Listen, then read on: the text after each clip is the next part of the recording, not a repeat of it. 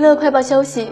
五月九号，一则粉丝仅需五元就可查询艺人航班信息的消息冲上热搜。央视也揭露了一批非法获取艺人行程的买卖内幕，引起网友热议。据悉，原事件来自于二零二二年四月，北京市朝阳区人民法院宣判了一起案件，揭开其中诸多内幕。被告人秦某与李某都曾给航空公司提供呼叫服务的企业担任客服。